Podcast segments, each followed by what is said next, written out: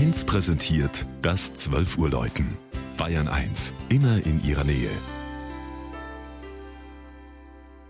Es ist 12 Uhr. Das Mittagsläuten kommt heute aus Trautmannshofen in der Oberpfalz.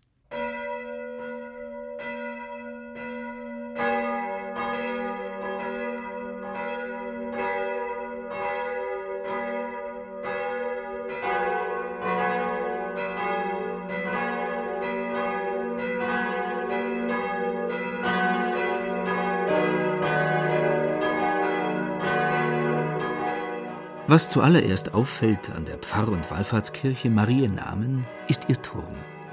Trotz des Spitzhelms ist er nicht besonders hoch, aber von enormer Mauerstärke. Dass man hier im nordöstlichen Frankenjura eine Wehrkirche baute, hat mit der Grenznähe zu tun und mit den Stürmen der Geschichte, die am Kirchhügel von Trautmannshofen anbrandeten. Im 15. Jahrhundert haben die Hussiten den Ort verwüstet und das Marienbild dreimal ins Feuer geworfen. Wundersamerweise verbrannte es nicht.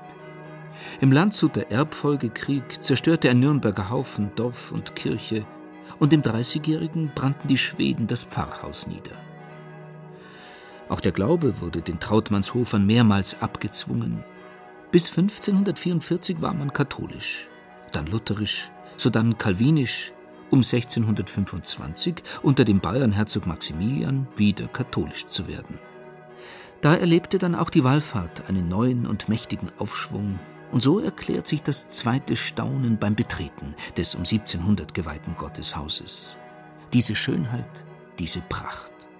Ein heller, weiter Kirchenraum, beinahe jubelnd in seinem berückend zartfarbigen Stuck, den die Wallfahrtsgeschichte erzählenden Fresken und dem Prunk der hochbarocken Altäre.